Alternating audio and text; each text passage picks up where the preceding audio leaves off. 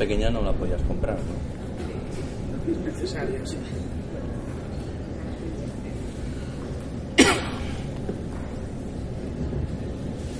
Buenas tardes, ya estamos todos. ¿Sí, no? Ya, ya. Tanto la puerta. Buenas tardes, muchísimas gracias de parte de Grupo Planeta y de Ediciones Luciérnaga por estar aquí hoy, porque nos acompañéis con motivo de la presentación del libro Día de la Cataluña Mágica. También quiero aprovechar, después de tantas presentaciones, Wendy, agradeceros también a vosotros por ofrecernos este espacio tan agradable. Es como nuestra segunda casa ya, ¿no? Bueno, en esta presentación nos acompaña a Alfonso Trinidad, aquí a mi izquierda. Muchas gracias, Alfonso, por estar aquí. Eh, Alfonso no ha hecho muy pocas cosas en su vida, os resumo, casi nada. Ha producido programas para con Radio La Rambla, ha dirigido Espejo Turbulento en Radio Nogares, mírate. Ha presentado el programa Tarde Oberta en Televisión y también ha colaborado con otras televisiones como Telecinco, Canal No o Televisión Española. Me gusta destacar también su faceta como conferenciante y director de una organización internacional de ayuda al tercer eh, sector. Como aún le sobraba un poquito de tiempo, pues decide fundar la editorial, Ediciones Oblicuas, con ser el conductor cada fin de semana en Radio Marca del espacio Internet Series y eh, ha recogido testigo junto a otros dos amigos para pilotar el Salón Magic Internacional y aún así ha sacado el tiempo para estar aquí hoy esta tarde. Muchas gracias, Alfonso. Y por supuesto también con, con, contamos con el autor, con Carlos Mesa, que también tiene otro currículum bien dilatado. Él es licenciado en periodismo y también informático, ingeniero informático. Eh, Carlos es eh, periodista especializado en nuevas tecnologías y en más historias y comenzó escribiendo sobre viajes, eh, las revistas también del grupo eh, como son Más Allá, Año Cero y otras como Primera Línea y Próximo Milenio. También ha colaborado en otras prestigiosas publicaciones como Diario 16, Man, Interview, Tiempo y La Gaceta de los Negocios, por citar algunas que seguro que nos dejamos muchas más. También ha trabajado en diversos programas de radio, con, en emisoras de Radio Nacional de España, Onda Cero, Play FM, y ha colaborado en, vamos, casi todas, ABC.radio, Radio Marca, RACU o Gestiona Radio. También ha hecho sus pinitos en programas de televisión, en Canal 25, WIP TV, Televisión Española, Canal 24 Horas, Televisión Internacional, la 2354, BBC, y un documental que me gustaría verlo, por cierto, en el canal Historia emitido por Mega. Está en Netflix, que no tenemos que buscarlo en, en YouTube. Yo es que soy de los que descargas cosas, no tengo Netflix. Oh, lo que hemos dicho, no, no está grabado, está grabado. Cachis. Aparte has escrito también unos cuantos libros. Yo he contado que este sería tu sexto libro. Sexto, sí. Sexto, ¿eh? Es un número bonito. No sé qué nos diría Rosana, es un número bonito, sí, ¿no? En la actualidad, Carlos eh, es colaborador habitual en programas como La Nintendo Series, que quizá lo conozcan, Alfonso. Sí, ¿no? En Radio Marca y Luces en la Oscuridad en Gestiona Radio.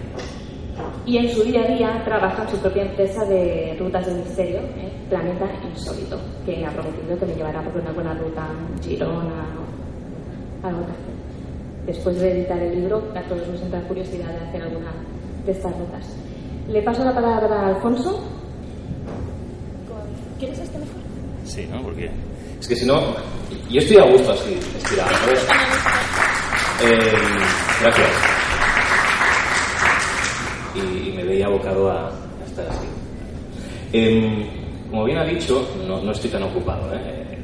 Eh, lo que pasa es que una ocasión como esta, estar al lado de un amigo como Carlos Mesa, no le podía decir que no, pues voy a contar la verdad. Mi interés no era tanto el presentar a Carlos Mesa con este nuevo libro, sino una razón mucho más, más sencilla, más banal. ¿no? En los últimos diez días nos hemos visto cuatro veces. Las cuatro veces llevado mi libro para que Carlos me lo firme. Entonces, yo lo voy a abrir.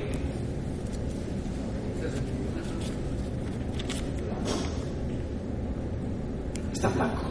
Cuatro veces. Y aún no me ha firmado el libro antes de que, si vengo a la presentación, por narices me lo va a tener que firmar. Así que, para que no se me olvide, te lo dejo aquí, me lo firmas si tienes tiempo. Seguro que me voy sin el libro firmado, pero bueno. ¿Sabes lo que me ocurre? Me falta el bolígrafo. siempre, siempre hay una excusa. En fin, en las presentaciones se suele, hablar, se suele hablar, obviamente, del autor y de la obra. Yo voy a empezar por la, por la obra, eh, porque habla de un lugar que todos los que estáis aquí conocéis muy bien, que es Cataluña. Y además tenemos una suerte enorme, todos los que vivimos aquí, porque al menos eh, en mi humilde opinión, Cataluña es posiblemente la zona más increíble, más mágica, más misteriosa, posiblemente de toda Europa, de toda España seguro, de toda Europa posiblemente. Tenemos lugares tan increíbles como la Musara, como la de eh, como la montaña de Montserrat. Pero es que luego hay zonas muy concretas o espacios muy concretos donde eh, Carlos se ha paseado y ha visto cosas que otros no han visto.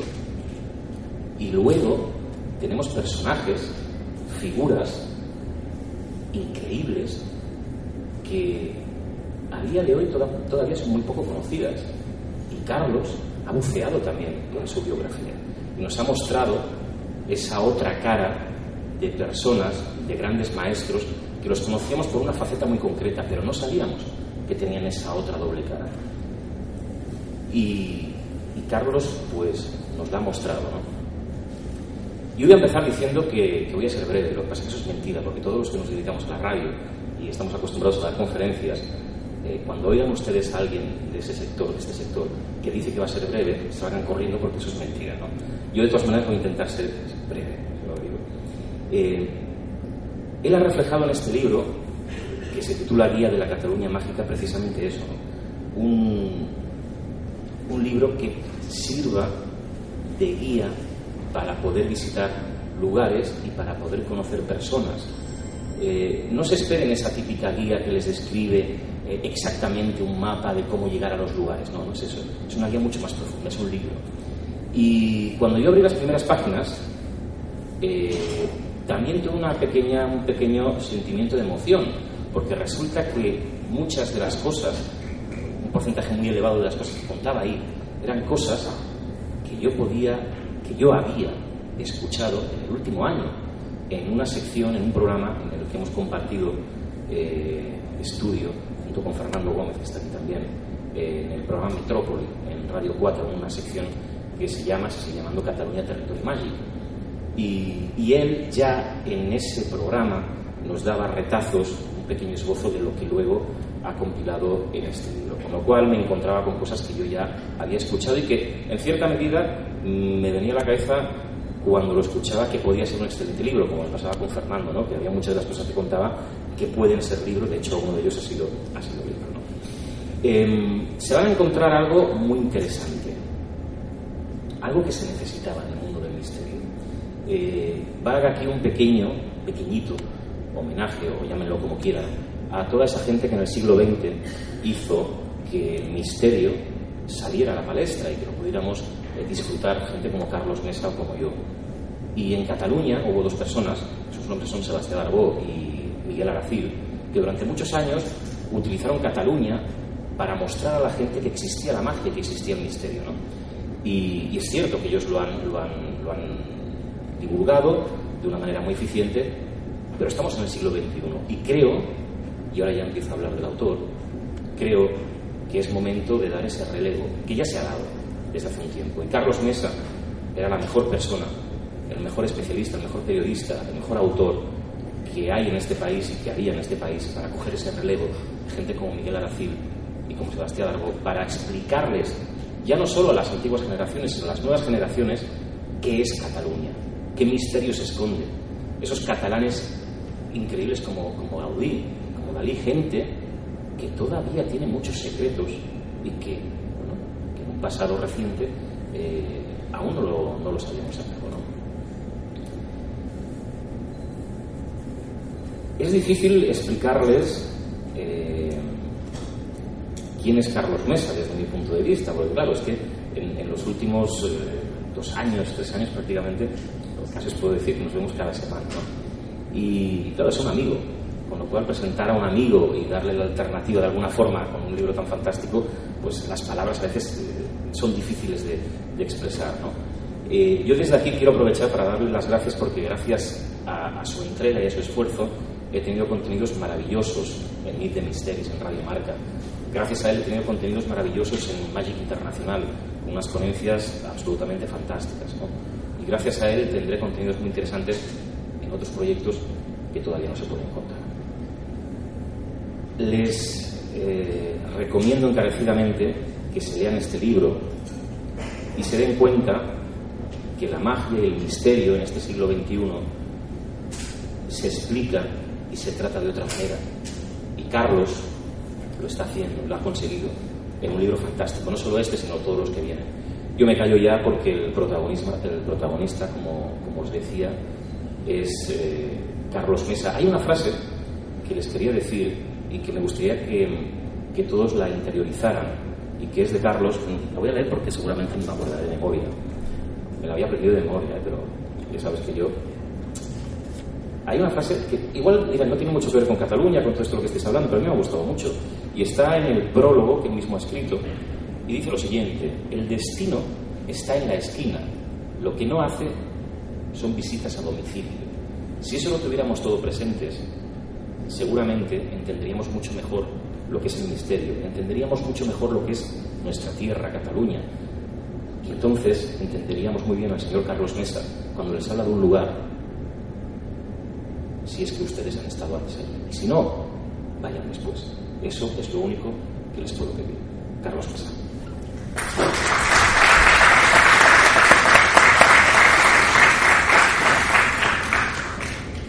Vamos a ver si nos escuchamos así.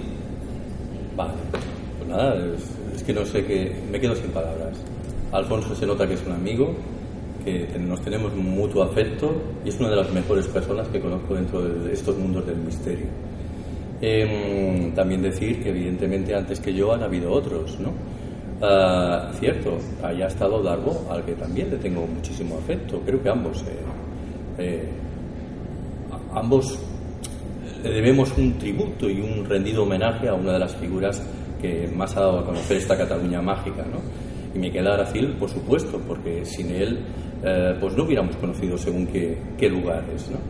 Yo lo que pretendía era mm, mostrar una Cataluña que no estuviera explicada, porque en alguna ocasión lo hemos hablado Alfonso y yo, eh, ocurre en estos mundos del misterio que cuando se publica un libro eh, puede suceder, no digo que siempre sea así, que esos contenidos ya hubieran sido narrados o publicados hace a lo mejor 10 años y lo único que estás haciendo es un refrito, un reciclaje. ¿no? No es mi intención. De vez en cuando a lo mejor se puede producir este caso, ¿no?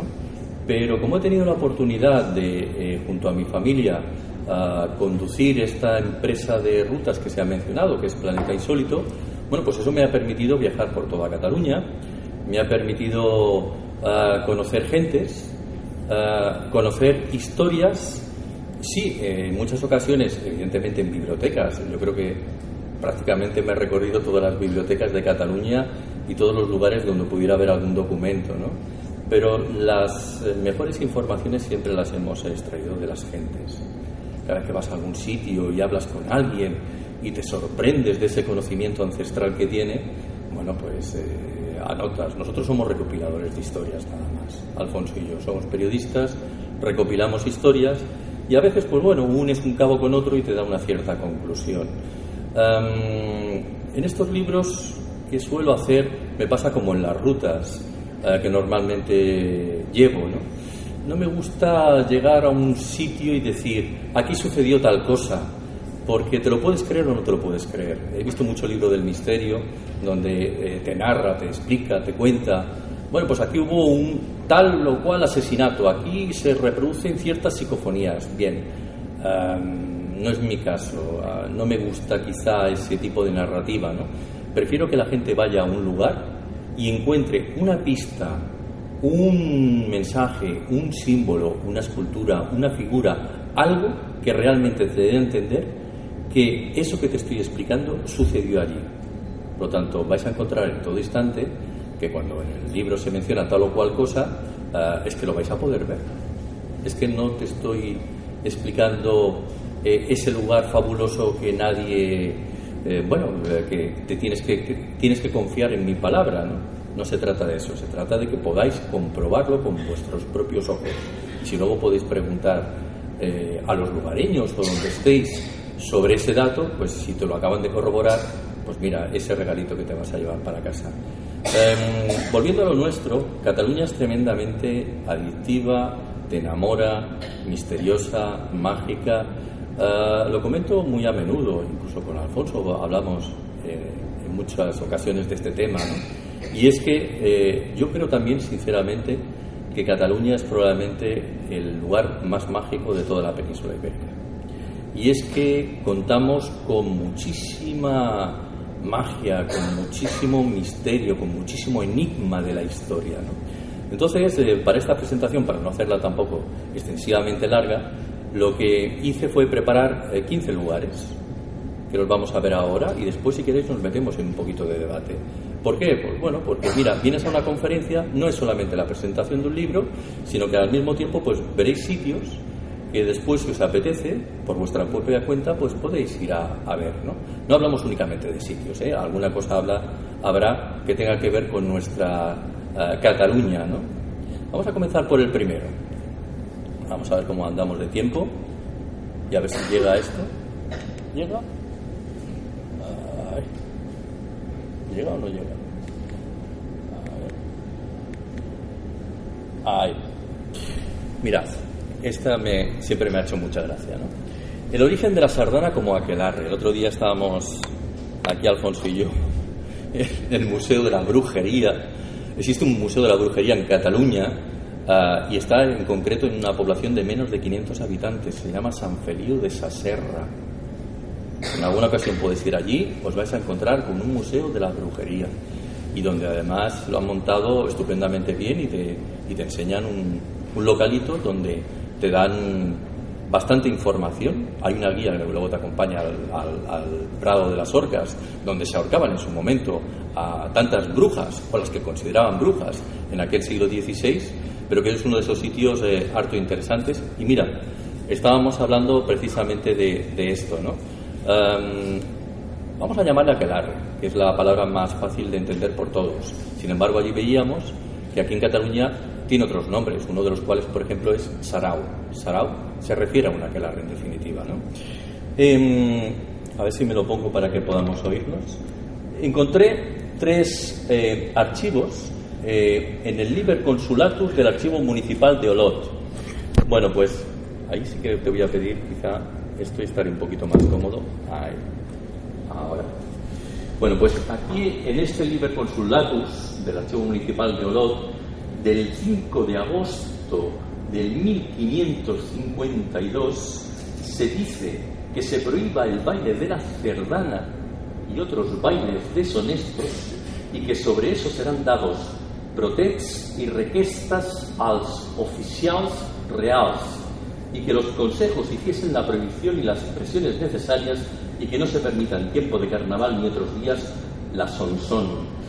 Eh, Resulta que en el obispado de Girona, uh, Fray Benet de Tojo eh, tiene un monitorio del 22 de mayo de 1573 que dice eh, que se prohíban los abusos que tenían lugar en dicha iglesia catedral de Gerona y otros de nuestro obispado porque entraban los juglats, sonaban canciones inonestes e bailando cerdanas.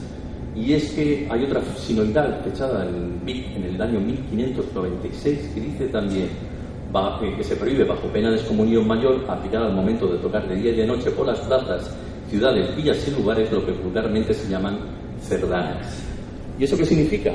Pues que es el nombre despectivo que se le daba por parte de los, sobre todo obispados, a ese baile de los cerdos, que después ellos despectivamente decían cerdana y que se nos ha transformado en la sardana.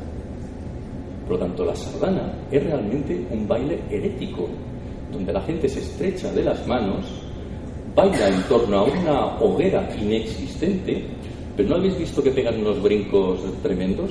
Bueno, pues imaginaos que en su momento habían brasas. Como hacían brasas, para no quemarte, pues saltabas. Bueno, pues eso se nos ha transformado en la sardana. Lo más curioso de todo este asunto, ¿cuál es? Que en muchas ocasiones vemos que el domingo, que para los católicos sería el Día del Señor, eh, hay encuentros de sardanistas delante de muchas iglesias. Y yo siempre digo, no saben lo que están haciendo, porque en definitiva están reproduciendo una aquelarre en toda regla. De hecho, siempre comento lo siguiente. En catalán, eh, si tuviéramos que traducir la palabra campesino, hablaríamos de camperol. Sin embargo, utilizamos el término payés, que proviene del latín pagus, que significa pagano. Por lo tanto, un payés es definitivamente un pagano, alguien ah, que practica eh, bueno, simbología herética para lo que podría ser la Iglesia. Fijaos si somos raritos aquí en Cataluña, que acabando con otra y paso a, otra diapositiva, hoy también lo mencionaba en un programa de radio, que Cataluña, eh, cuando llega el día de San Juan, eh, tiene esa costumbre de, bueno, de encender hogueras, ¿eh? que todas provienen del Canigó, que también es mencionado dentro del libro. resulta que Juan, en hebreo, esto lo pronunciará David Aliaga mejor que yo, Jehonahan, ¿era Juan? Jehonahan, ¿no? Disculpadme si no lo pronuncio de forma correcta. ¿Qué tiene ese nombre que ver con el romanizado Juan? Respuesta, nada. ¿Y de dónde proviene entonces el nombre romano de Juan? Proviene del dios Jano, el dios Jano tenía un... El dios Jano es un dios romano que tiene dos caras, siempre está mirando hacia un lado y hacia el otro es el guardián de los infiernos. Pues resulta que ese guardián de los infiernos tiene un día de vacaciones y se produce durante el solsticio de verano. ¿Qué hacían los romanos y los que estábamos conquistados por romanos? Colocábamos una hoguera delante de las cuevas para que los seres del inframundo no se escaparan porque aquel día Jano estaba de vacaciones. Pues bien, Jano es Juan o Joan, que todavía se nota etimológicamente mejor de dónde procede la palabra. Y esa costumbre la tenemos nosotros. ¿Veis a dónde quiero ir a parar? Donde Cataluña tiene muchas cosas eh, que explicar. Evidentemente, habrán habido algunos que hayan optado por eh, acallar tanto paganismo tanta herejía y tanta brujería que tenemos aquí. Pero bueno, eso ha sido simplemente por imposición de, de algunas autoridades. ¿no? Bueno, vamos a ver sitios, vamos a ver. Si no, se va pasando el rato Mira, otra de las que me hacen mucha gracia, ¿no? Esta la tenéis muy próxima, si habéis venido conmigo de ruta, la habéis visto, aquí en la Plaza San Jaume. Bueno, resulta que el nombre de la Plaza San Jaume, eh, mucha gente que cree que se debe a que Jaime I, Jaume I, está santificado. Pues no. Eh, si miráis eh, dentro de bueno, dentro del mundo católico, veréis que para nada. ¿no? Entonces, cuando habláis del Camino de Santiago, los que seáis de aquí de Cataluña, veréis que eh, siempre habláis del camino de San Jaume. Por tanto, ese Jaume, ese Jacobo, ese Yago, ese que se pronunciaba eh, San Yago, Santiago, Santiago, Jacobo, Jaime, Jaume, siempre es el mismo personaje. Esto lo quiero dejar muy claro, porque tenemos una calle que también aparece en alguno de los libros de Fernando Gómez, eh, que él habla muchísimo sobre Barcelona, que es la calle de Fernando VII, que la tenemos catalanizada y le llamamos calle Ferran, habiendo sido ese Fernando VII alguien que no tenía precisamente mucha simpatía por los catalanes y acababa fusilándolos, pues tenemos una iglesia que se le llama la iglesia de San Jaume, que por cierto David había sido eh, una sinagoga, una sinagoga eh, que le llaman menor porque estaba situada en la zona del CAI menor, extramuros. Eh, que luego sería ocupada precisamente por los trinitarios. Pues bien, en la puerta de la iglesia de San Jaume nos encontramos con un eh, Santiago, pero el Santiago Matamoros, porque yo no sé si sabéis la historia de que eh, Santiago Matamoros, bueno, lo llamamos así porque en la batalla de Clavijo, al rey Ramiro I, estamos hablando del siglo, ¿cuál? Perdón, ¿11? sí, siglo XI, le había aparecido en un sueño el apóstol Santiago diciéndole cómo tenía que vencer a los musulmanes en aquella batalla. Cuando fue pasando el tiempo, dado que en aquel momento no había documentación escrita, eh, llegado el siglo XV la historia era tan distinta que la escuchábamos como al rey Ramiro I en la batalla de Clavijo le había aparecido el apóstol Santiago subido en un caballo blanco y gritando, Santiago y cierra España. Pues bien, Santiago Matamoros, patrón de España. Y resulta que tenemos una plaza que se llama San Jaume, donde encontramos en el Carrer Ciutat esta escultura. Y eh, allí se encuentra la Caja de Ahorros y Montes de Piedad de Barcelona, ahora uh, Bancaixa, antiguamente hasta hace bien poco la Caixa. Allí tenemos una escultura de uno de los mejores eh, eh, escultores que hayamos tenido a comienzos del siglo XX, Manuel Fuxá, que le encomienda la Caja de Ahorros y Montes de Piedad de Barcelona una escultura por 10.000 pesetas que es ni más ni menos que la escultura de Santiago Matamoros, el patrón de España. Por lo tanto, cuando pasemos por la Plaza San Jaume, la Plaza San Jaume debe ese nombre a que estáis pasando por la Plaza de Santiago Matamoros. Es la historia, ¿eh? A veces. El alineamiento solar de la diagonal, otra de esas cosas que un día acabé descubriendo, ¿no? uno de los regalos que nos había hecho Ildefonso Cerdá. Yo tuve la, ocasión de comprobarlo eh, antes, de, cuando, antes de, hablar precisamente de este tema. ¿no? Y es que eh, Ildefonso Cerdá nos quiso hacer un regalo para que recordáramos eh, su proyecto, el Champla, el ensanche, un proyecto magnífico, uno de los más grandes olvidados, un hombre que acabó prácticamente denodado y olvidado y que hoy, hoy tenemos, gracias a Subirac y algunos otros amigos, en el cementerio de Montjuïc. Resulta que está por allí perdidito, donde tú te subes encima de la tumba. Otra de las cosas que descubrí es que cuando te subías encima de la tumba te aparecía por parte de Subirac, que no firma la tumba, eh, te aparecía en los chaflanes de Barcelona. Pero estos chaplanes de Barcelona, estos octógonos en definitiva, eh, habían algunos más marcados que otros. Y eso nos daba uh, unas letras en alfabeto masónico, que también se utilizaba en su momento por los templarios, que las podemos reproducir muy fácilmente. Ga-du, que significa gran arquitecto del universo. De modo que la palabra gran arquitecto del universo está encima de la tumba de Ildefonso Cerdá. Por lo tanto, Ildefonso Cerdá lo que hizo en el plano de Barcelona fue un, una meridiana que en su momento nos llegaba hasta el antiguo faro que actualmente llamamos la Torre del Reloj, allí nos hacía escuadra y proseguía hacia lo que llamamos hoy en día el paralelo. Pues bien, otro de los grandes regalos, bueno, pues otro de los grandes regalos es que el 27 de abril y el 15 de agosto, 27 de abril ya sabéis que es el Amarabeo de Montserrat, el día de Nuestra Señora de Montserrat, bueno, pues ese día, a las 7 de la mañana, desde el mismo momento en que eh, a finales del siglo XIX, en concreto, el 27 de abril del año 1860 se inaugura la diagonal. Bueno, pues en aquel momento se produce un fenómeno solar por el cual el primer rayo de sol del día ilumina por completo la diagonal. De hecho, os invito a que os coloquéis en la zona de Pedralbes. Vais a ver como poco a poco el sol se va moviendo. De repente se coloca al final de la diagonal y se ilumina por completo. Ese fenómeno solamente se produce dos días al año. Es el regalo que nos hace Cerdá para que no olvidemos el Eixample, el ensanche, su mágica ciudad que él había ideado. Esto es una cosa bien curiosa y es un fenómeno que todos los años se sigue reproduciendo. 27 de abril. Yo tuve la oportunidad de verlo y me emocioné tanto que se me caían hasta las lágrimas. Pero es que era tan bonito ver aquello.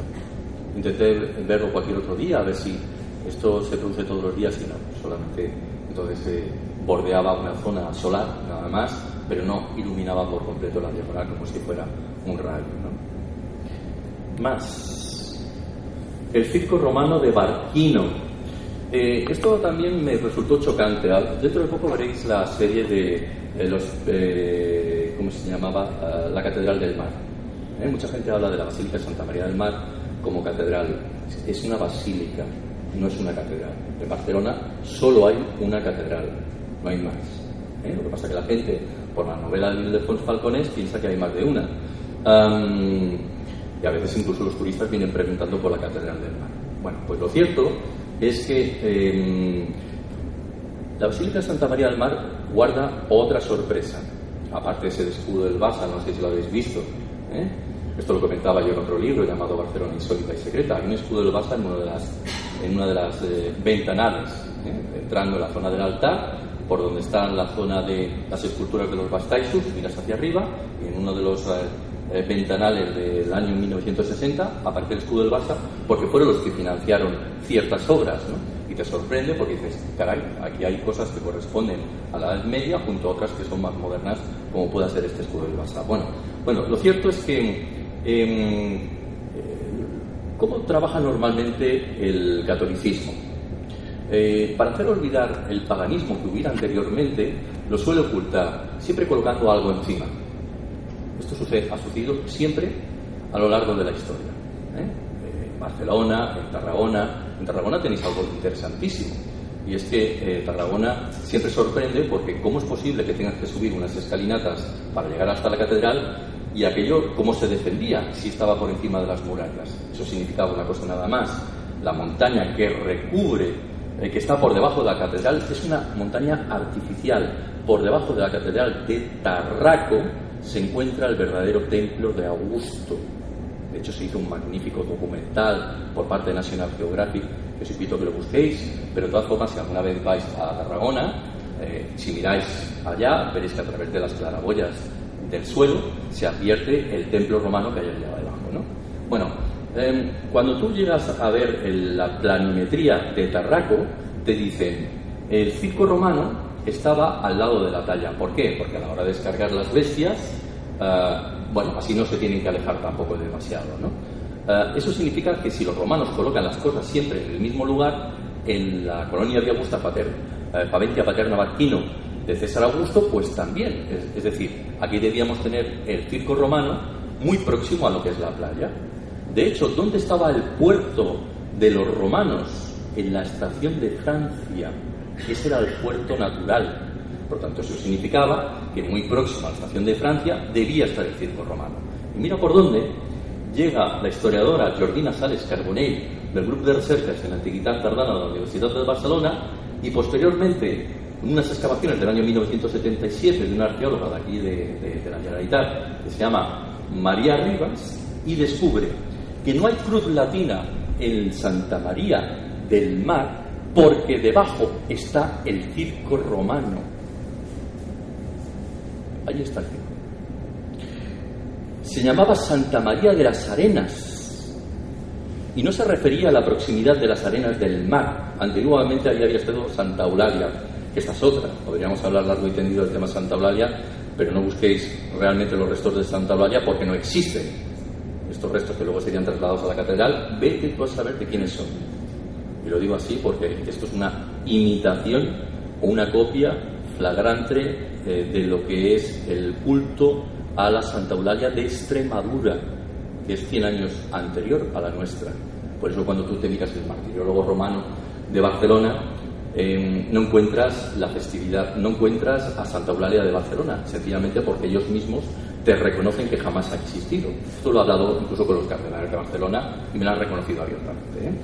Eh, y esto nos documenta que existió un circo, un circo que se llamaba de las Arenas, porque allí estaban, eh, perdón, Sí, allí estaban las arenas del circo y que por lo tanto cobró inicialmente el nombre de Santa María de las Arenas. La playa, como bien sabe también eh, Fernando, estaba bastante más allá. Lo que pasa es que el de Fons Falconés nos empezó a decir que la playa estaba más cercana. Hay una tiendecita donde se exhibe un barco allí en su fachada y hay gente que se pensaba que las arenas de la playa estaban justo enfrente de lo que era la Basílica de Santa María del Mar, cuando jamás fue así. ¿no? Bueno, ya tenemos, a veces incluso, veis, a la propia Generalitat, el Ayuntamiento de Barcelona, nos sorprenden con cosas tan tremendas como esta. ¿no? Los pórticos masónicos de Chifré, otro de mis lugares preferidos. Uh, Josep Chifré, uno de estos indianos que fue a hacer fortuna allí a, Cuba, ¿no? Eh, se acabó arruinando, después se juntó con eh, un socio suyo norteamericano, se acabó casando con la hija de su socio y al regreso aquí a, Barcelona comienza a construir con la ayuda de un arquitecto llamado Francesc Boixareu lo que actualmente llamamos los pórticos de Chifre. Mirando bien porque es muy interesante, eh, vais a encontrar retratos como este hombre hizo fortuna con el mar, pues hay retratos de Pizarro, Elcano, Hernán Cortés, Colón, Magallanes, y además muchos símbolos masónicos. Y siempre nos habla del 7, 7, siete puertas. El 7 es un número mágico, como sabéis, 7 fueron esos días de la creación, en definitiva. ¿no? En la parte de arriba vais a encontrar a Urania, y de hecho lo dice, Urania coeli motus scrutator et astra. Urania escruta los cielos y los astros, con un catalejo, porque esta es la señora de la alquimia. ¿no? Y en su mano porta un compás.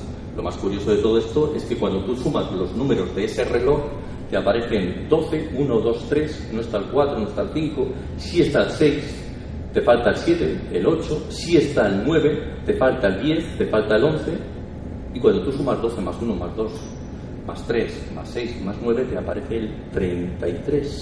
Eso fue un descubrimiento que hice un día a base de fijarme eh, de tanto ir allá con, con grupos, ¿no? Y entonces, pues bueno, era inequívoco de que este hombre había sido masón.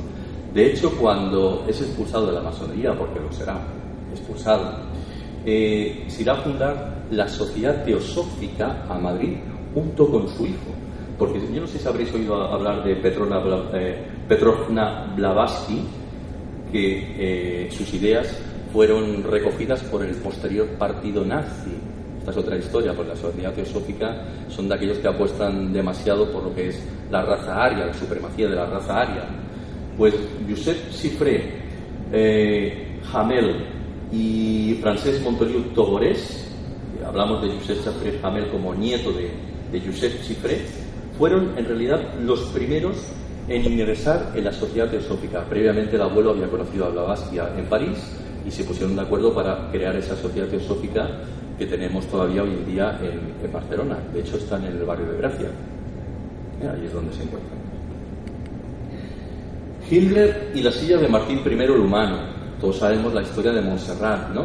En el año 1940, Hitler se nos viene aquí buscando el grial, ¿eh? porque había oído hablar de que nosotros éramos la montaña cerrada.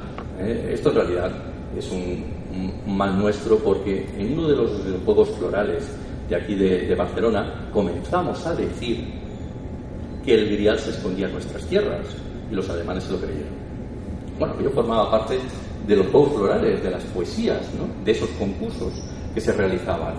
Pues bien, claro, llega Himmler, que por cierto lo describió muy bien Fernando también en otra de sus obras, que eh, una de las cosas que le sucedió fue que eh, a la que se descuidó en el Ritz le robaron la maleta con todo lo que hubiera dentro y vete a saber, es algo que algún día deberemos descubrir, la maleta de Hitler, claro, se viene a España ¿y aquí qué te piensas? ¿Que vas a salir de rositas? Alguna cosa te va a pasar. Y lo primero que le ocurre es que le roban el maletín, ¿no? Eh, como digo, con lo que hubiera en su interior, que vete tú a saber qué había ahí. Y cuando llega allá a Montserrat y no encuentra nada de lo que pretendidamente estaba buscando, nos viene aquí a Barcelona y tenemos un, un obispo, en concreto Miguel de los Santos Díaz Gomara, que le comenta a Himmler que tenemos aquí la eh, silla de Martín I el Humano, el último de los eh, reyes eh, que dará pie a ese a, no dejar descendencia, porque Martín el joven había muerto por allí en, unas fiebres, no recuerdo si fue en Génova o en Sicilia, me parece que era Sicilia.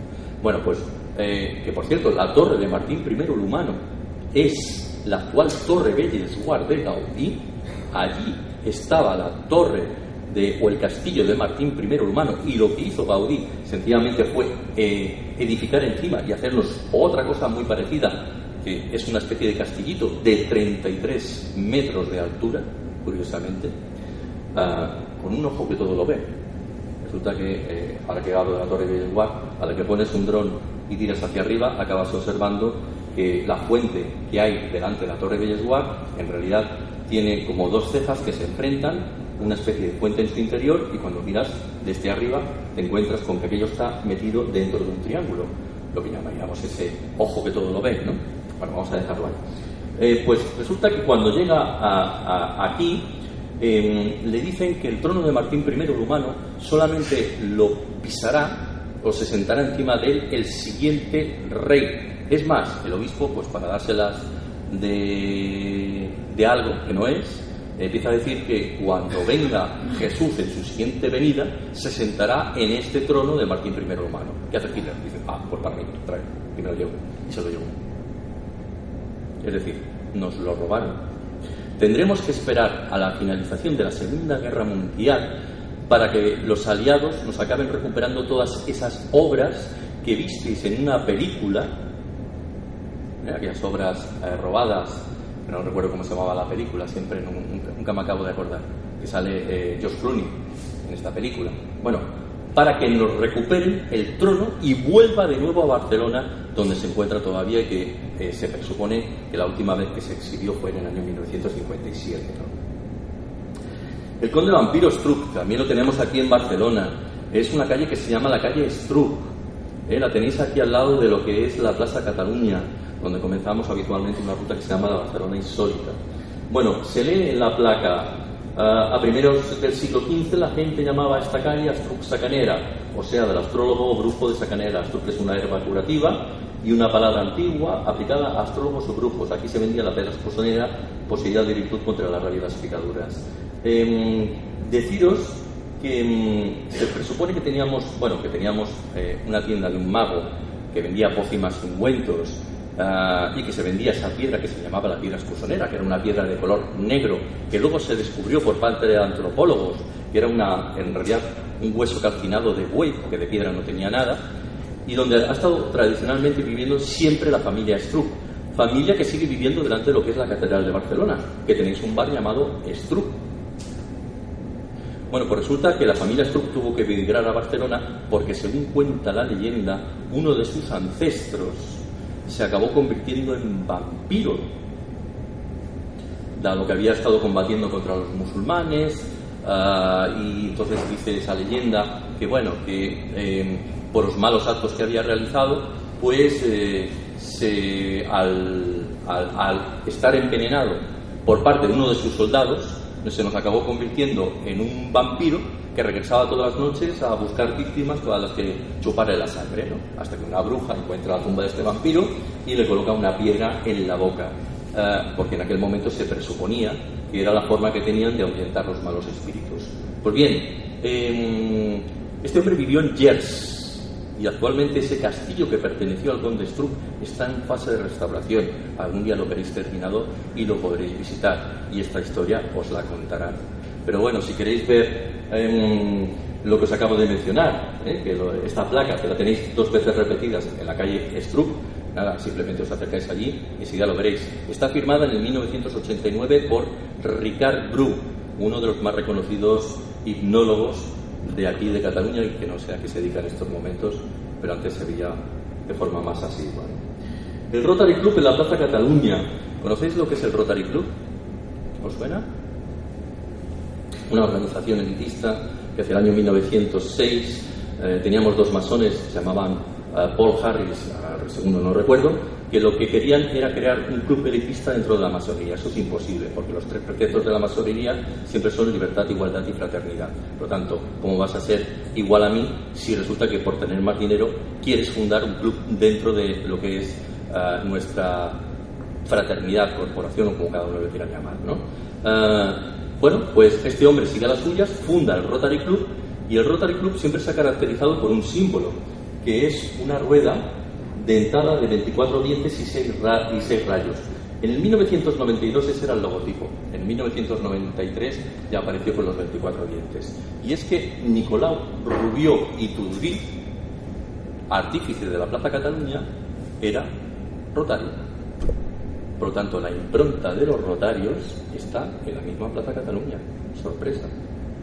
Lo vais a encontrar en muchas plazas de toda Cataluña. Eh, no es la única en la que vamos a ver esta figura. Cupido en la Plaza Cataluña, otro de los sitios que me gusta. Resulta que tenemos dos Cupidos en Barcelona. Uno en lo que es eh, el laberinto de Horta. Otro eh, en la mismísima Plaza Cataluña. Em, se le llama la Fuente de los Seis Putis, la habréis visto, es de Llama Otero, es para la Exposición Internacional del año 1929. Pues resulta que allí lo que vamos a ver es el nacimiento de Venus, también conocida como sabéis como Afrodita. Eh, el nombre de Afros significa espuma, es decir, es nacida de la espuma del mar. La historia que siempre se nos cuentan es que Cronos, me vas a perdonar que sea tan brusco, pero eh, le arranca los testículos a Urano, los arroja al mar y la simiente al mezclarse con el agua nos dará pie al nacimiento de Venus. Pues bien, está a punto de nacer Venus a través de dos delfines que están arrojando agua en la Plaza Cataluña. Todavía no ha nacido, está esperando ese nacimiento. Pero su hijo sí le está esperando ya, porque el hijo de Venus o Afrodita es Eros, también conocido como Cupido. Y no penséis que siempre a Cupido se le representa con flechas y los ojos vendados, porque vais a encontrar un cuadro de Goya donde no está así. Es decir, se le puede representar de múltiples formas. Por lo tanto, hay seis putis, seis amorcillos, que en realidad nos están representando a Eros o Cupido. Así que ya lo sabéis, cuando se acerque el día de San Jordi, cuando se acerque eh, otro San Valentín, si queréis haceros una foto con el Dios del amor, ahí lo tenéis. No hay más, dos. Y estaba aquí. Vamos a ver. El simbolismo masónico de la Sagrada Familia. Esta es una de las fotografías que más me gustan, ¿no? Porque esta normalmente no os la van a dejar ver en ningún libro. ¿El por qué? Porque eh, es tan claro lo que significa que no, no lo permiten publicar. ¿eh? De hecho, ningún libro oficial de la Sagrada Familia se va a ver. Y es que eh, estamos viendo una mano con el ojo que todo lo ve. también os diré que en los tres pórticos llamados fe, esperanza y caridad, en el pórtico de la caridad, arriba te vas a encontrar un pelícano sacrificándose, que es en realidad el llamado grado 18 dentro del rito escocés antiguo y aceptado de la masonería, el único o los dos únicos que teníamos instalados en esa Cataluña del siglo XIX, y donde vamos a contemplar además que hay dos columnas que son salomónicas porque están retorcidas, sostenidas por dos tortugas, una de tierra y la otra de mar, es decir, una palmípeda y la otra que tiene pezuña. A la que te miras las columnas observarás que a mitad del recorrido te aparece la palabra Josep y a mitad del recorrido la palabra María. Pues bien, Josep tiene una J capitular y la M de María, a la que la miras atentamente, contemplas que no se trata de una M, se trata de una especie de corazón. Inclinas la cabeza, miras bien y se trata entonces y ves que hay en realidad una B pues bien, os diría algo. Las dos columnas del Templo de Salomón, según están escritas en el libro de los Reyes del Antiguo Testamento, se llamaban Jaquín y Boaz, que son las mismas dos columnas que aparecen en cualquier templo masónico de hoy en día. Porque cuando la gente atraviesa la Sagrada Familia, está, o la puerta de la Sagrada Familia, está pasando al mayor templo de la masonería que hay en todo el mundo, sin saberlo. Bueno, lo saben los que están allá, todos los arquitectos, 21 arquitectos que están trabajando, saben perfectamente de este particular. E incluso el arzobispo de Barcelona también. Por eso el arzobispo de Barcelona lo primero que hace es, antes de que hagáis nada, dejadme ver de lo que estáis haciendo, no vaya a ser que me introduzcáis otro elemento más y ya tenemos bastantes.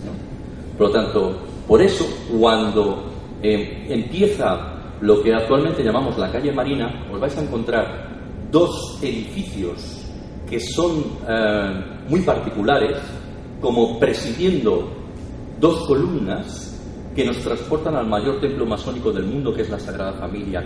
Dos edificios que actualmente se les llama eh, la Torre Mafre y el Hotel As. El Hotel As tiene 33 escalones entre planta y planta. La Torre Mafre en su fachada de oriente 666 ventanas. Eh, lo que es delante del Hotel As tenéis una pirámide y una esfera y un pez que no tiene ni principio ni fin. ¿De quién es? De Frank Gehry, el mismo arquitecto que introdujo 33.000 paneles de titanio en el Guggenheim. Esta es nuestra ciudad. Más. La Torre Magdala de Girona, otro de los sitios de los que estoy enamoradísimo. Girona. Eh, ¿Habéis oído hablar de la Torre Magdala de René Chateau? Es donde comienza el Código da Vinci, la historia aquella del supuesto eh, parentesco entre Jesús y María Magdalena. ¿no? De hecho, se llama así precisamente porque es la, la, Torre Magdala, se refiere a la torre de, María Magdalena. Lo que la gente desconoce es que teníamos una torre exactamente igual en Girona y que esta nos la creó un Rosacruz que se llamaba Joaquín Massaguet a finales del siglo XIX. Bueno, 1851. Pues el 8 de junio de 1922 lo compró Catalina Massaguer, que se lo vendió a Roger Mathieu y María Augusta Bertrand Tour, desconocida como la francesa, por 2.500 pesetas de la época. Ese lugar hoy en día se le llama los Jardines de la Francesa y está al lado de una torre que se le llama la Torre de Carlomagno, donde hay una bruja que es de piedra. Y es aquella historia de la bruja de piedra que se convirtió en piedra porque arrojaba piedras a todos los que iban en procesión. ¿no? que en realidad tiene otro nombre. Eh, esto lo podéis encontrar en una novela de Miquel Fañanas que se llama ah, La bruja de piedra, ¿eh? y donde describe perfectamente que se trataba de una simpatizante de judíos, en concreto Gisla Requesens. Pues bueno, en aquel lugar tendremos la, o teníamos una torre que se llamaba la Torre de Magdala, que era exactamente igual, y ahí la estáis viendo. Esta de aquí, eso es la catedral, eso es la torre de Carlomagno. Bueno, pues era exactamente igual a la que teníais en Rennes-le-Château. De hecho, Joaquín Massaguet tenía, tenía amistad con eh, ese cura llamado Berenguer Saunier, el que da nombre a la bueno, que da pie a toda la historia de, de, de Rennes-le-Château, ¿eh? que es uno de esos sitios que os invito a que vayáis a ver algún día. Esa torre ya no existe, porque resulta que el Ayuntamiento de Girona decidió hacia los años bueno, hacia el año 1970, derribarlo, el edificio, porque como querían hacer ese paseo arqueológico por encima de la muralla, de mm, la muralla carolingia, el estilo arquitectónico no correspondía y decidieron demolerlo. Pero tenemos fotografías todavía. Así que la historia de María Magdalena no se ha acabado. De hecho, os voy a decir otra historia que acabé descubriendo allí. Tenéis una virgen que se llama la Virgen de la Piedra subiendo en lo que se llama hoy en día la pullada de la catedral. Y no existe ninguna Virgen de la... Eh, virgen de la Pera, perdón, no de la Piedra. No existe ninguna Virgen de la Pera. La única Virgen de la Pera existente es la que tenemos inicialmente en un lugar de la Costa Azul, eh, donde se nos hablan de las peras magdalenas, porque la Virgen de la Pera es María Magdalena. Y además aparece en un cuadro de Durero con la pera en la mano. Bien, os digo todo esto porque esa catedral de Girona tiene, aparte de unos retablos de, eh, de Pera Matas del año 1500, que son ocho, donde se muestra María Magdalena llegando precisamente a, aquí, a, lo que sería Europa, eh, tendremos eh, esos retablos, la consagración de la Torre Magdala, más de 50 figuras de María Magdalena en el interior de la Catedral de Girona, una Virgen de la Pera subiendo la pullada de la Catedral en Girona. Y eso significa una cosa nada más, que la Catedral de Girona está consagrada a María Magdalena. Secretito de estos que no sabíamos. ¿no? El mapa de Cresque y Colón. Otra de esas cosas que me, ha sorprendido gratamente, ahora que eh, últimamente se viene hablando mucho de Colón. Eh, el mapa de Cresques está en el Museo Judío de Girona. Cuando yo lo vi allí, no sabía a qué se refería. De hecho, yo iba al patio y me acababa encontrando una figura de un tal Ezequiel que acabó descubriendo los mundos inhabitados y que al observar esa escultura que aparece en el patio del Museo Judío, donde en el suelo hay una estrella de David, eh, vi que aparecía una firma, XPO Férez. Cuando fuimos a comprobarla a lo que es el Archivo de Indias de Sevilla, correspondía, porque estamos hablando de la firma de Cristóbal Colón. ¿Y qué hacen los judíos eh, eh, promulgando o de alguna manera dando a conocer la figura de este personaje? Pues porque el mapa de Jafuda Cresques tiene sorpresa. Y la sorpresa está en que aparece una isla llamada Antillas y otra isla llamada Brasil. Cuando a base de verlo, al principio no lo veía, un día me di cuenta de este particular, vi que en el mapa de Cresques, o mapa de Cresques, eh, te dice cómo llegar a esas tierras a través del paralelo 28. Pues resulta que el amigo Colón, si iba a descubrir las Indias, simplemente tendría que haber ido en línea recta. Y sin embargo, tuerce por el paralelo 28 para coger unos determinados vientos favorables que le llevan hasta la zona de las Antillas, lo que actualmente llamamos Bahamas. Por lo tanto, Cristóbal Colón sabía perfectamente hacia dónde iba. Quizá se pensaba que aquello debía ser parte de Zipango, pero conocía esas islas antes de su descubrimiento. ¿Y quién le proporcionó esos mapas? Los judíos. ¿Por qué? Vamos a dejarlo ahí, ¿eh? porque hay mucho que, que hablar. Más, a ver si. Este es el Museo Catalán de la Brujería, creo que. Ah, vale. Solamente hay dos diapositivas, ¿eh? lo dejamos ya. En el Museo Catalán de la Brujería, donde estuvimos este fin de semana, allá eh, resulta que teníamos una mm, bruja llamada la Napa, que fue ajusticiada en concreto el 22 de diciembre del año 1700. Bueno, no, no ajusticiada sería. El 22 de diciembre de 1766 se encuentra el cuerpo mutilado de una niña de cuatro años llamada María Anna Riambao, que había sido degollada, algunas partes del cuerpo, el hígado y el brazo se encontraron en la habitación de María Puyol, conocida como la bruja Napa, y eh, cuando em, descubren eh, las autoridades pertinentes el cuerpo de la niña, bueno, pues la acusan evidentemente de brujería, ¿no? Eh, hay dos versiones de esta historia. Una nos dice, que es la más documentada, que fue ajusticiada aquí en Barcelona.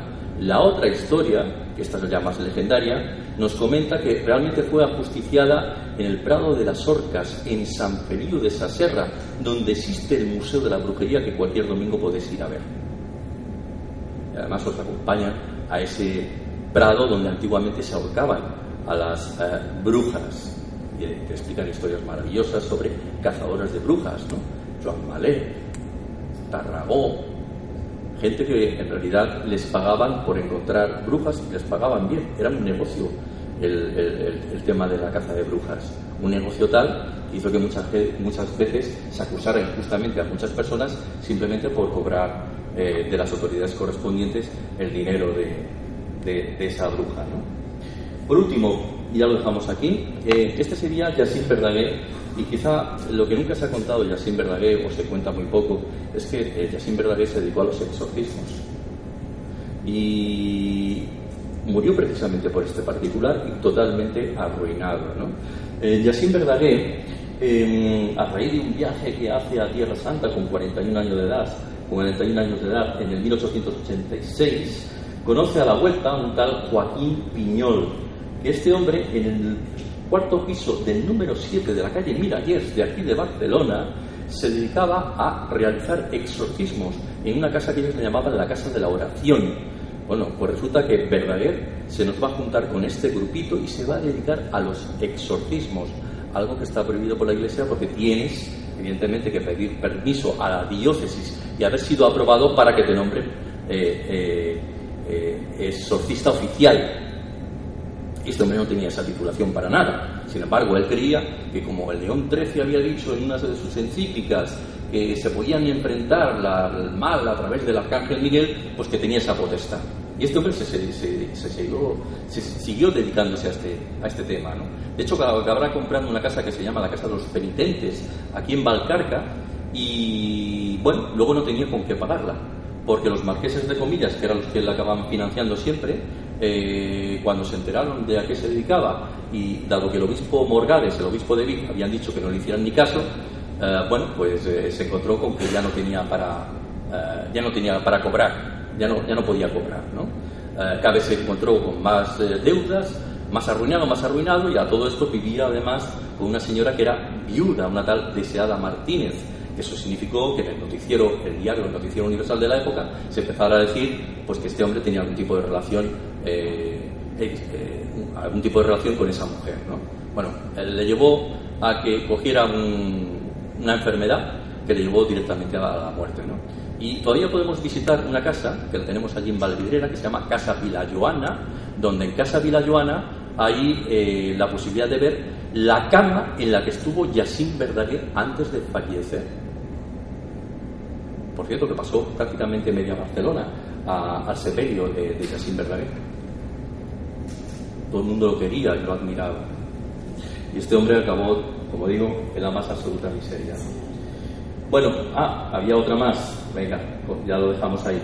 Deciros que en Montserrat, cuando muchas veces se nos habla de que en Montserrat parece que eh, siempre hablamos de lo mismo, ¿no? de los días 11 de cada mes, eh, en Montserrat tenéis desde tablillas sumerias hasta una momia egipcia. ¿Dónde? En el Museo de Montserrat. De hecho, las tablillas sumerias las trajo un tal eh, Buenaventura Obac, un padre benedictino que se dedicó a, buscar eh, por toda Mesopotamia y lo que actualmente llamaríamos Palestina. Todo eso lo tenía reflejado en una novela de Martí Gironell llamado, llamada El arqueólogo. Pues allí explica cómo este hombre encontrará tablillas sumerias que se llevará al Museo de Montserrat, que todavía se exhiben y hay una que a mí me encanta, que es una tablilla en la que se ve el diluvio universal, porque el diluvio lo copiaron los hebreos de los sumerios. De hecho, se llamaba en lugar de Noé Ziusudra. Pero es que hay una momia egipcia, y en el interior de la momia egipcia utilizaron como secante en su momento um, unos papiros, y al abrir la momia, qué sorpresa, porque había dentro del interior de la misma un fragmento de la Iliada de Homero, que somos de los pocos que tenemos uno de los eh, prácticamente ejemplares más antiguos que pueda haber. Así que eh, muchas veces digo, si es que misterios no tienes que buscarlos los días 11, si es que resulta que tienes un montón de misterios en la misma Montserrat. Tienes desde Caravaggio, con un montón de historias también que comentar, esas vírgenes negras que también tenemos por allá, hasta ahora no me viene a la mente. Pero bueno, y hay muchísimas cosas dentro de, ese museo que son dignas de, admirar. Por cierto, Miguel Ángel también está. ¿Habéis visto alguna vez el, zodíaco del suelo de la entrada de la abadía de Montserrat? Pues se llama Campidoglio y es el mismo que tenéis en Roma. Es una imitación del Campidoglio de Roma delante de la puerta de la abadía de Montserrat. Y el Cristo de marfil que está situado encima del altar de lo que es la, de, lo que es la abadía de Montserrat es un Cristo de Miguel Ángel, que oficialmente te dicen autor renacentista desconocido. ¿Os dais cuenta de dónde vivimos? Que es de donde quería ir a parar. Bueno, pues de esto versa este libro de Guía de la Cataluña Mágica, ¿no? De descubriros un montón de historias, anécdotas, lugares que bueno, que por eh, mi dedicación, mi tiempo, por estas rutas, por hablar con unos y con otros, he podido recoger y que he querido transmitir a los que, bueno, pues tengan eh, la amabilidad de adquirir ese, ese. Vamos a dejarlo ahí y yo no sé si nos da tiempo de algo más.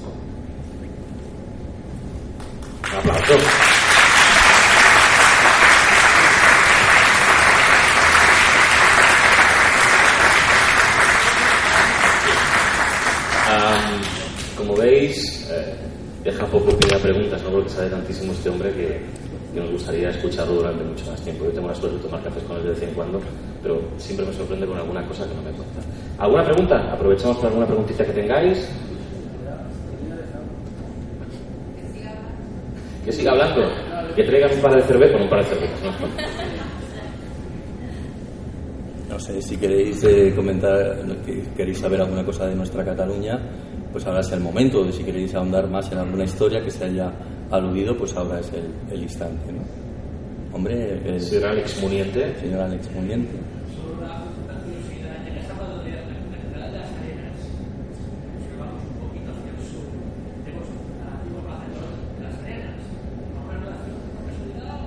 No, aquello ya sería las arenas de, del, del toreo, ¿no?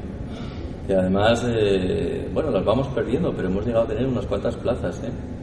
Hasta Fernando III eran, ¿no? Aquella que teníamos en la Barceloneta y que todavía podemos ver en algunos de los antiguos grabados de la época, ¿no?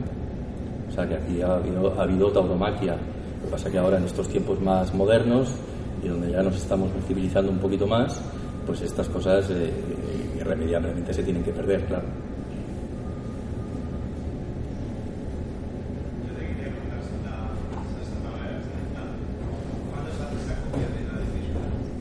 ¿Cuándo es la copia de Mérida? Vamos a ver. Eh. Es 100 años anterior a la nuestra. No recuerdo el año de la nuestra. Es 100 años anterior. Pero mira, si me permites una anécdota, te diré que, claro, cuando yo esto lo comentaba precisamente con, con un señor que se dedica a escribir, ya tiene una cierta edad, Martí Bonet, no sé si os suena. Este es. Eh, uno de los... Eh, es el director de la archidiócesis de aquí de Barcelona y, yo le comentaba esto y él mismo me reconocía, lo que te comentaba antes, ¿no? que esa eh, Santa Eulalia, eh, pues no, nunca la hemos tenido. En realidad es una imitación de otra, porque además se nos dice que nuestra Santa Eulalia es de Sarriá. Y resulta que en los primeros siglos de nuestra era Sarriá no existía. Por lo tanto, ya te das cuenta de que aquello no tiene por dónde cogerlo. ¿no? Pero entonces yo le pregunté, entonces, ¿quiénes tienen ustedes enterrado en la cripta de Santa Eulalia de Barcelona? El hombre va y se ríe. Entonces ella me estaba transmitiendo que evidentemente allí no hay nada. Es decir, otro culto más donde, bueno, la gente si profesa la fe pensará que Santa Eulalia le va a repercutir en algún tipo de milagro, pero vamos, que no hay Santa Eulalia, que vete tú a saber quién es la que tenemos allá. Eso es un tema también muy curioso, ¿eh? el tema de las reliquias. En uno de los capítulos del libro lo desarrollo. Eh, hay muchísimas reliquias. Antiguamente lo que se hacía con los santos era trocearlos. Nosotros, ¿No sabéis que Santa Teresa está troceada de cabo a rabo? Que hay un dedito aquí, un pie allá. Vamos, cual Walking Dead, te van troceando la misma y se las van llevando para diversas partes y además esos restos se veneran, ¿no? De hecho, hay una cosa también muy curiosa que lo veréis en el Museo Frederic Barés, que son las lipsanotecas. ¿Sabéis lo que son las, las, lipsanotecas? Son unas cajitas eh, donde se meten las reliquias de los santos. Esas cajitas tienen que estar debajo de los altares de todas las iglesias católicas del mundo. Y cuando no había eh, reliquias suficientes, se pedían neonatos, porque se supone que estos eran santos también, para meter los restos dentro de esas lipsanotecas que están por debajo de los altares de cualquier iglesia eh, católica de toda Europa. ¿no? Con lo cual, el tema de las reliquias es digno de estudio. Os recomiendo que también os miréis el capítulo del libro donde se habla hasta de los santos pañales de Jesús. Tuvimos los santos pañales de Jesús en Cataluña. Ya no digo más la cantidad de cosas que dicen que han habido, que luego te las miras a la de la historia evidentemente aquello no tiene ni por dónde cogerlo. ¿no? Yo siempre digo lo mismo, tú imagínate una señora de 80 años, que es la primera que va a recuperar reliquias, ¿no? que es Santa Elena, que por cierto la tenéis encima de la Catedral de Barcelona, ¿eh? que es la que está encima del Cimborrio, que no es Santa Eulalia, es Santa Elena, que nuestra catedral se llama Catedral Santa Eulalia y la Santa Creu. Y dice, Santa Creu, ¿por qué? Porque Elena de Constantinopla, la madre de Constantino, señora de 80 años, le dice el Papa de turno que vaya a recuperar reliquias a Tierra Santa y la otra señora en tres meses ha ido y ha vuelto, habiendo recuperado de todo.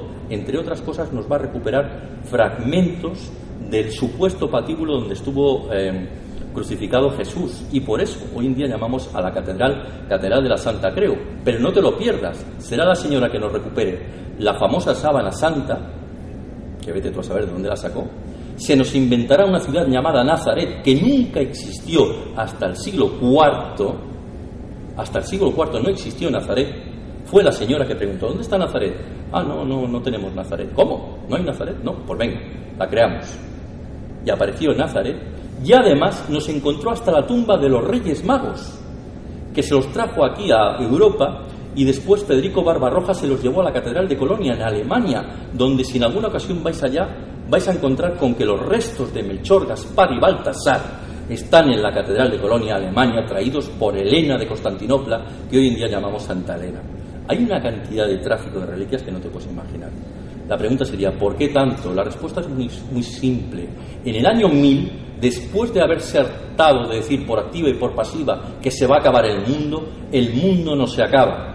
¿Y qué hacen para que la gente vuelva de nuevo a las iglesias? Pues lo que hacen es inventarse leyendas e historias donde van apareciendo todos estos santos, María Magdalena, que nunca había estado antes del siglo XI aquí en Europa y de repente en el siglo XI aparece, como de, por arte de Loque, el Santiago Matamoros, eh, los santos pañales de Jesús y tantas historias más eh, que servirán precisamente para que la gente nos vuelva de nuevo a las iglesias.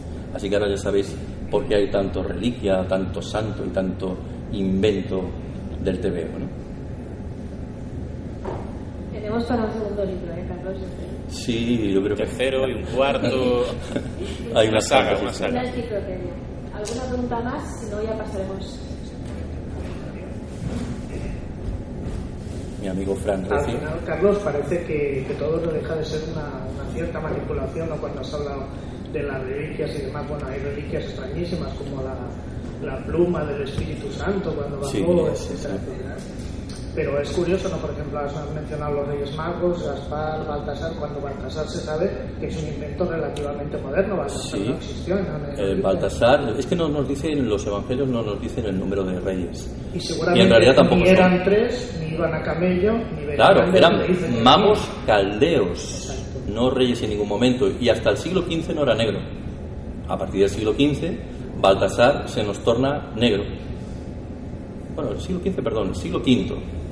Siglo V me parece recordar que. Ahora no lo tengo muy, muy, en mente. Eh, Creo que anda por ahí. pero El siglo V es cuando ya se nos hace negro. Hasta ese momento los reyes siempre habían sido blancos. Pero como pretendía reinar eh, Jesús por eh, las tres razas conocidas en aquel momento, por eso se nos tornó Baltasar en una figura negra. ¿no?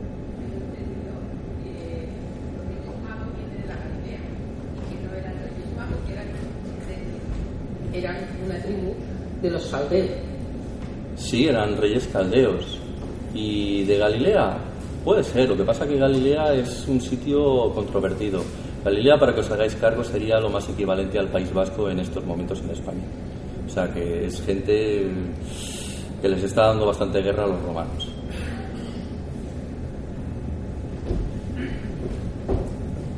Muy interesante. A, tu- a través de tus buenas investigaciones, ¿no, ¿no se está desmitificando el hecho cristiano, por poner un ejemplo, de que hay una vinculación entre otras mm, otros seres tan poderosos como Dionisio y Horus, que en el fondo el cristianismo lo único que hace es un copiar y pegar de esas tradiciones? Bueno, de Estamos hecho- ante la desmiti- desmitificación de, tanto, de tanta historia manipulada. Mira, eh, Dionisio y Horus son eh, dioses que mueren y resucitan a los tres días. Ah, si tenemos un dios nuevo, en este caso la figura de Jesús, ah, ese dios tiene que morir y resucitar a los tres días. ¿Por qué? Pues porque eh, eh, todos lo han hecho, ¿no? Resulta que tendremos a Inanna que nos va a morir y resucitar a los tres días, en lo que se, actualmente eh, tendremos como una eh, copia de las crónicas de Inanna en lo que llamamos el Evangelio apócrifo de Nicodemo. Eh, y como tantos dioses han muerto y han vuelto a resucitar a los tres días, pues dijeron, pues el nuestro también. Y Jesús resucitó a los tres días. Evidentemente es un, es un invento. Es un invento. Pero bueno, es un pequeño capítulo nada más. ¿eh? El tema de las reliquias, como digo, no, no, lo, no lo tratamos eh, más a fondo, sino que hay que hablar de tantas cosas que, bueno, pues es un capítulito más. ¿no? ¿Lo dejamos ahí, si os parece? Muchas gracias a todos. Ahora Carlos os firmará esta visita. Y que paséis todos una noche. Gracias a todos.